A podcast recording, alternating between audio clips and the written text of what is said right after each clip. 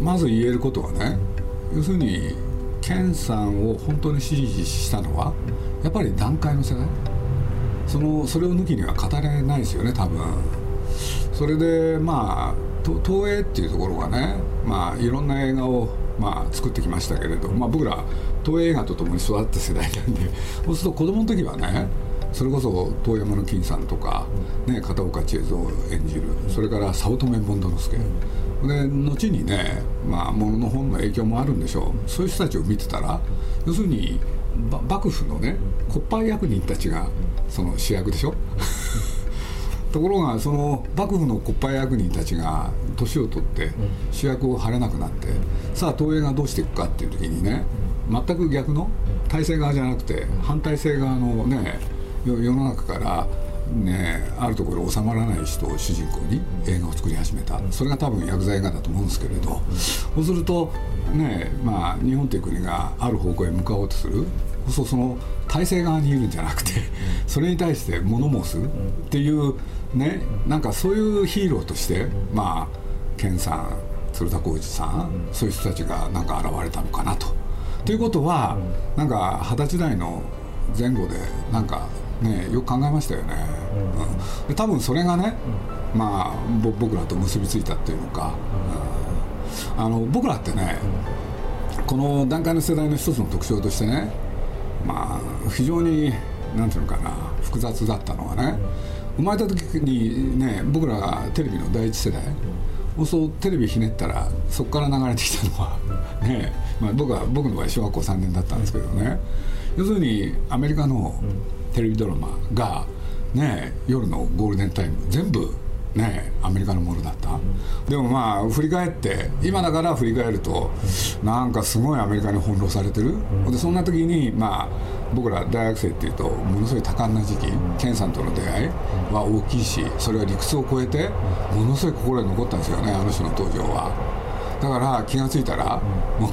健さんの映画を全部見てるっていうそういうことが起きちゃったんですよね。2014年11月10日にこの世を去った不正室の俳優高倉健。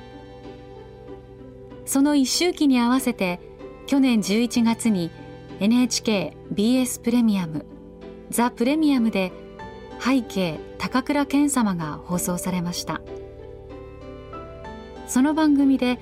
高倉健さんとさまざまな形で関わってきた方々が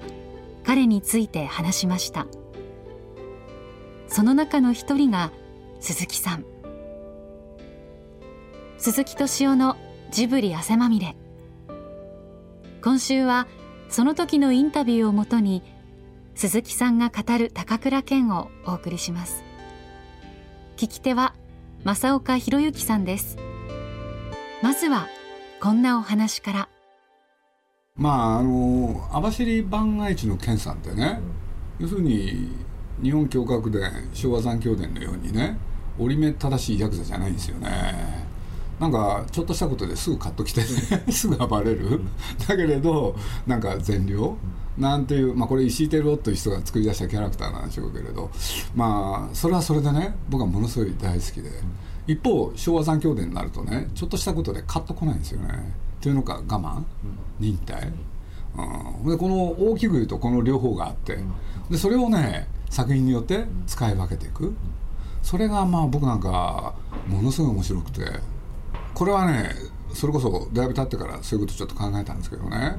まあ、僕らの世代ってそれこそ学生運動の世代ですよね。でその時にね僕いまだにね悩む一言があって。それは何かというとね自己否定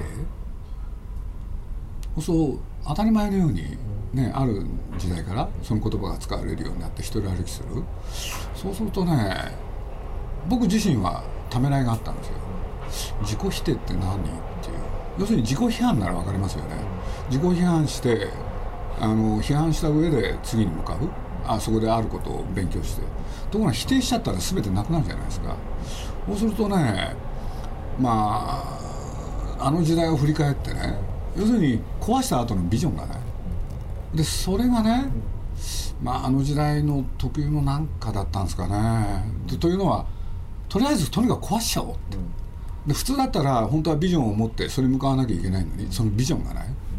でそれがねなんか流行った時代っていうんですかね、だから健さんの薬剤映画にもね、やっぱりそれが関係ありますよね、これ壊しちゃった後どうすんのって、もうどうにもならない、でもなんかそういう状況にそのね追い込まれてたっていうのか閉塞状閉塞状況があったんでしょうね。多分、そんな気はするんですけどね、で多分そういうのが後の、まあ、学生運動が一部ねいろいろ分派してエスカレートしていくじゃないですか、うん、そういうこととも関係あったような気がするし、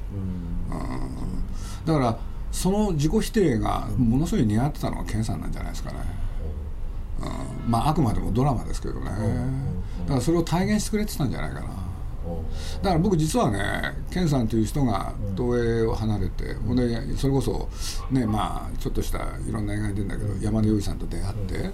それで今のあの幸せの黄色ハンカチに登場、そう僕見に行く時に複雑でしたよね。要するにね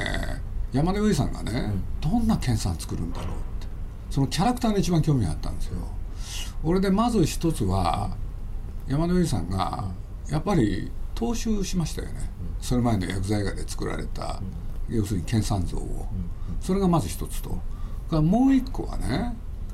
まあ昭和残響伝とか日本教覚伝ではパーフェクトな検査でしょ、うん、ところがあれを黄色いハンカチの方はそうじゃないですよね、最後ねあいに行くのをためらったりする、でそこで今の武田鉄矢と桃井かおりさんが説得して、そうすると見たことのない健さんがそこにはいたんでね。だから見に行く時非常に躊躇してて、ほんでそこを見た時にねなんか自分で納得ができた、ああ新しい健さんだと思って。ただ僕が思ったのは、ああこれで健さんはね僕らの健さんじゃなくなる。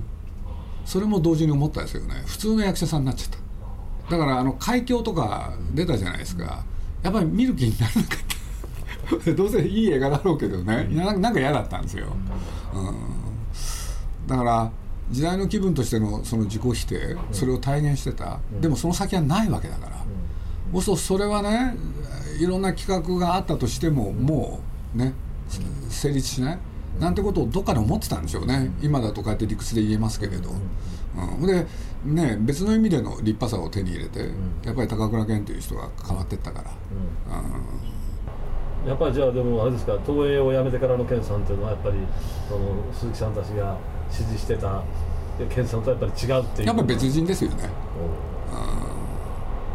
うん、だから講師ともに立派になられたんじゃないかな。だからなんか分かんないけれど講師を区別されてたんじゃないですかね、だから僕あの本当に本当にすれ違いなんですけれど 2, 回ばかりちょっとだけ口を聞いたことがあったんですけれど、ねまあ、僕は徳間書店っていう出版社にいてそこに徳間っていう社長がいた。そこの徳間と健さんって親しかったんで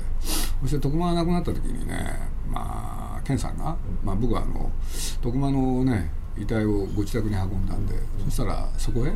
ふらりお参りに現れてくれて、俺であのなんか聞こえてきたんですよね「高倉屋です」っていうのでどっかで聞いた声だなと思って。ほいでお参りしてお帰りになる時。その時にね、まあ、未亡人と娘さんがいたんですけどね。僕がそば寄ってって「今日はどうもありがとうございました」って言ったら。ね、僕の方ちらっと見てねその後その娘さんのね肩に手を置いて「お嬢ちゃん気を落とさないで」っつって 映画と同じなんですよね。だから僕その時にね僕知らないですよ深くは。ああ外で？なんだ人と接する時？知らない方と。要するに映画で演じた健さんをそのまま持ち込むんだなってそれは思いましたね。でその直後にねまあプロデューサーがなんか賞をいただく藤本賞っていうのがあって。そしたらそこへ行ってみたらやっぱり健さんいらっしゃって。だからまあその時の僕はお礼をね申し上げたらそしたら健さんがね社長には大変お世話になりました。ってねだからものすごい分けてらっしゃった、うん、なんかこうはこうやっていこうって。いう、うん、まあ日本教覚伝と残響伝、うん、そちらで行こうってことですよね、だからもう一つの健さんっていうのは多分いるんだろうなとは思ってましたけれど、昭和残響伝っていうのもね、こうやってずっと見てきて、である時にね健さんが変わったと思った瞬間があったんですよね、それまでのなんていうんだ折り目正しいそのね、ヤクザを演じるって言っても、最初の頃は昭和残響伝も日本教覚伝も、なんかあの網走番外地がかなり残ってるんですよね。である瞬間からコロッと変わるんですよでそれって多分ねあれなんだっけな金獅子なんとかって言うんですけどあのかかですかね。あの片岡千恵蔵さんとね、えやったあの残響伝があって、ええその出会いのシーンでね、健さんが全然違うんですよね、であの今の後にね、健さんの代表的な写真として使われる絵のあの目ってあるんですけれどね、あのやり取りものすごいね、いいんですよ。であそこから辺からね健さん今の健さんに変わったんだなっていう気が僕はしてるんですけどね。おー。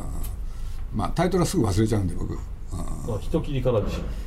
ですかシリねーズ6作目。でなんなんつったってさっき申し上げたようにね、うん。僕あの片岡千恵蔵の大ファンだったんで、はいはい。はいそしたらその片岡千恵蔵とね、差しで2人が芝居をした、その時の健さんっていうのはなんか良かったですよね、でその時以降、健さんにね、なんか落ち着きが出るんですよね。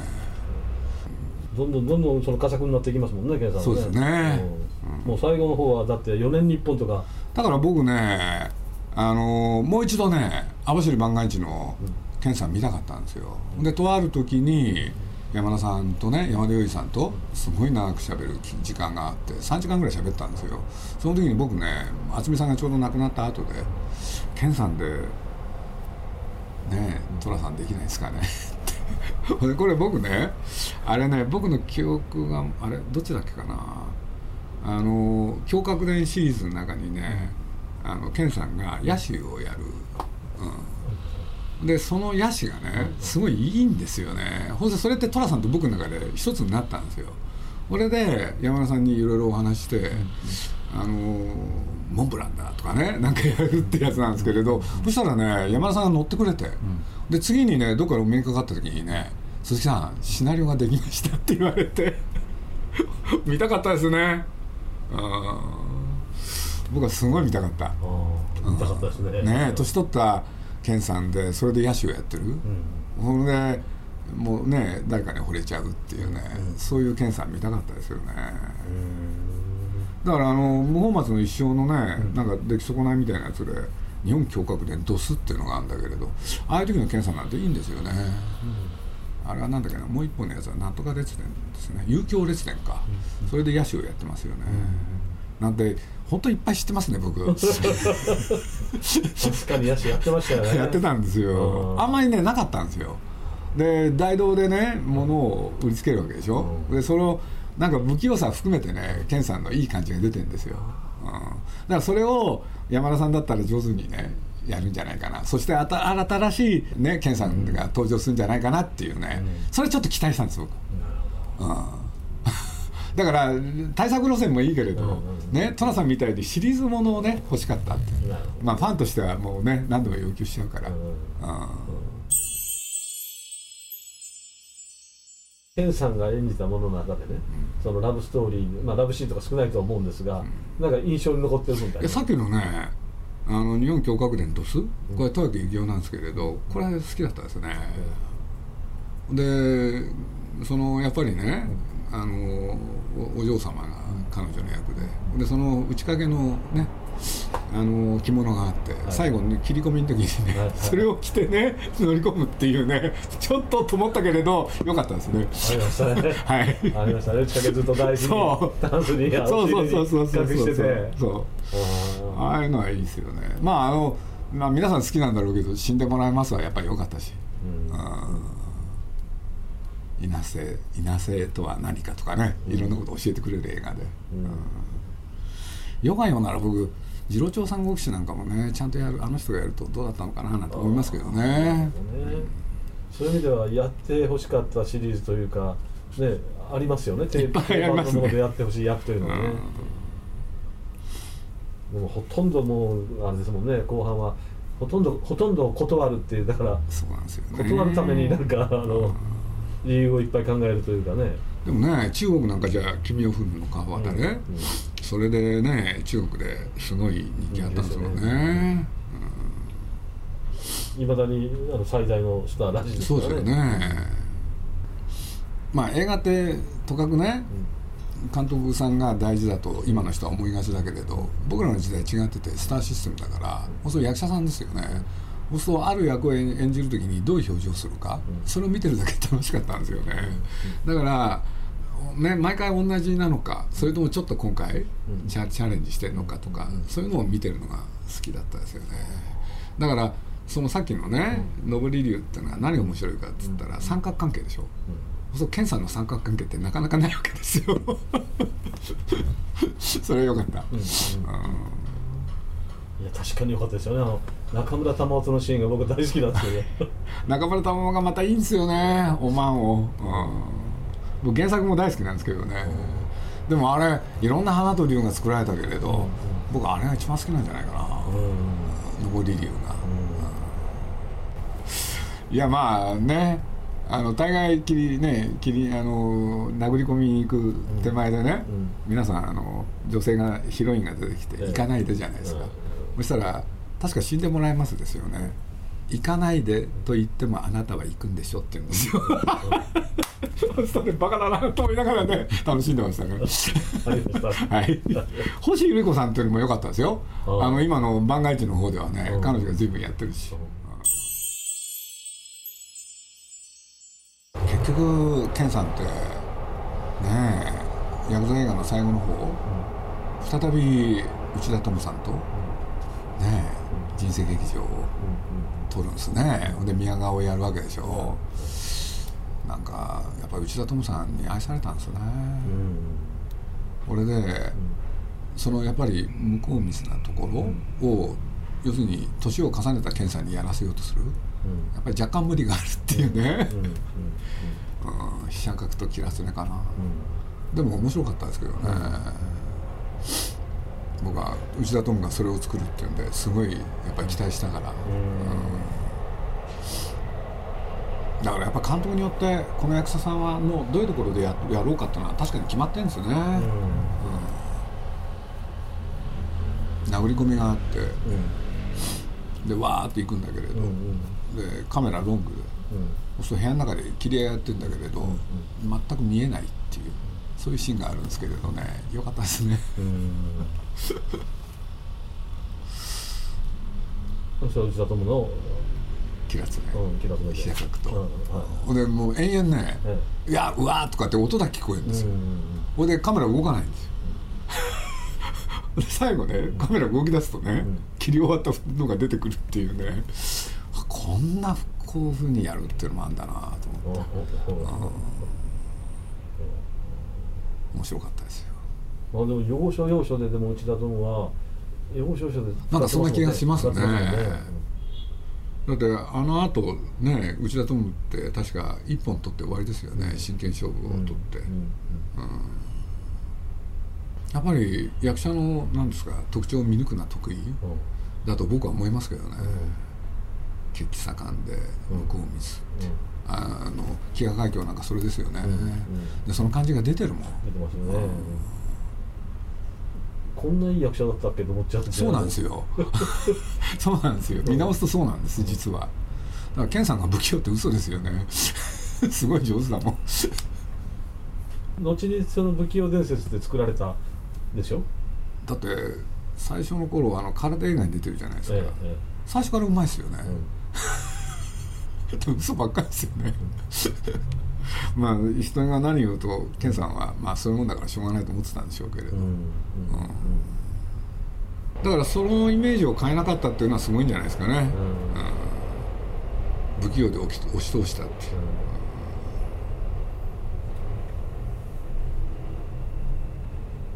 う。うん。そのファンとしてはもっと見てみたかったっていう感じはありますか、僕ね見てみたかったのは1個だけですね、もっと年を取った年相応の役やってほしかったいつまでも若い役にこだわった。それちょっとつまんなかったな。年を取った健さん見たかったんですよ。まあ、まだその当時学生時代の話に戻るんですが健さんがその演じてた特に胸郭伝とか残響伝で演じてたその男っていうのが要するに何て言うんでしょう。時代にそぐわないっていうか古いね、古い男をこう体現してたような気がするんですけど、そそのなんでしょう当時若い学生にとってその感覚はどうなんですか？僕が思うのはね扱ってた時代は古いけれど、明治とか大正昭和の初期、だけどあそこに登場した健さんって当時はいない人じゃないですかね。現代の人じゃないですか、うん、これで要するに最後は一種自暴自棄ですよね、うん、の極みですよね、うん、でそういう人って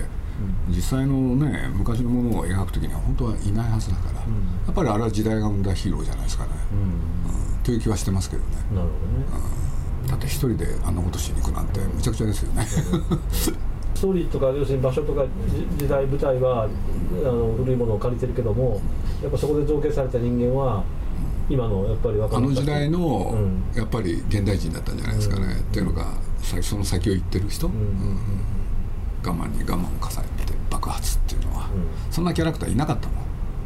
今人気映画の元になったものにしたってそういうものはあんまないですよね。ないですよね、もう少しねみんな理性的なんですよ、だからまあそういうことで言うとね理性を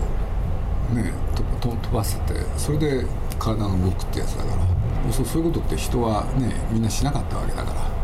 だから映画だからそういうことは成立する、うん、でその極みまで行っちゃったからあの先はないですよね、うん、と僕なんか思ってましたけどね。だから見ながらね、それは面白いと同時にねやっぱりね冷静に見るところもあるんで、だから実力路線っていうのが始まった時にね、僕なんかああこれはそんなに長く続かないなって最初から思ってましたよね。うん、それなぜ、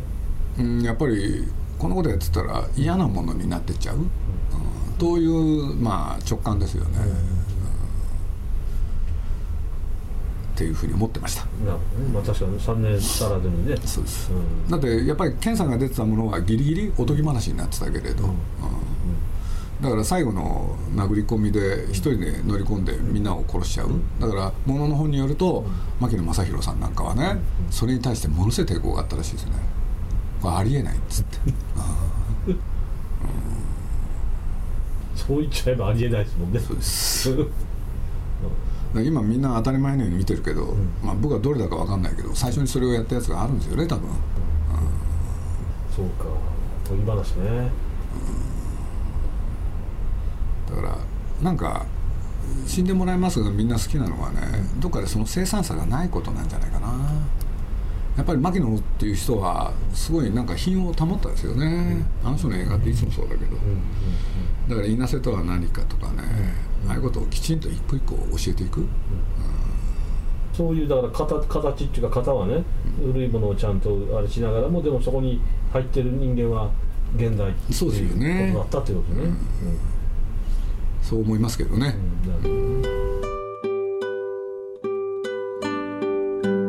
鈴木さんが語る高倉健。いかがだったでしょうか？さて NHKBS ザ・プレミアム。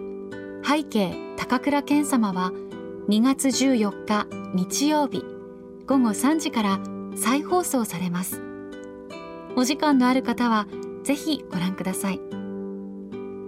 来週は日本テレビの依田健一さんを迎えて年に一度のバレンタイン企画。ラブまみれをお送りします。お楽しみに。